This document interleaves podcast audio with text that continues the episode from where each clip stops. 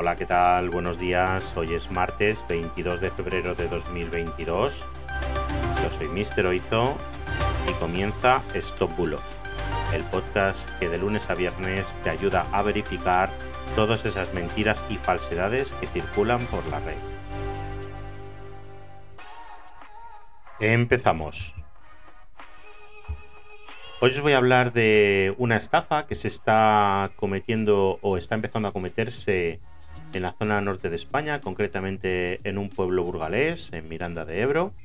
La Cruz Roja ha denunciado ante la Policía Nacional este intento de estafa a personas mayores a través de una llamada telefónica.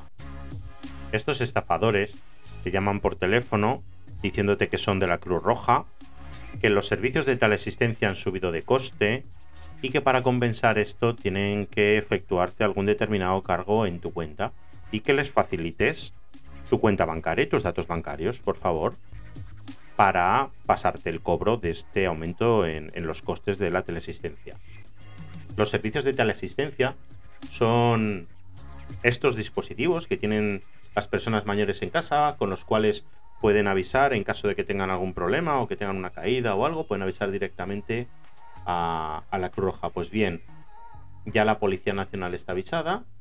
Eh, de hecho, el presidente de la entidad en Miranda informó y dejó bastante claro es que la entidad, en este caso la Cruz Roja, nunca pide este tipo de datos por teléfono, nunca pide este tipo de datos bancarios por teléfono.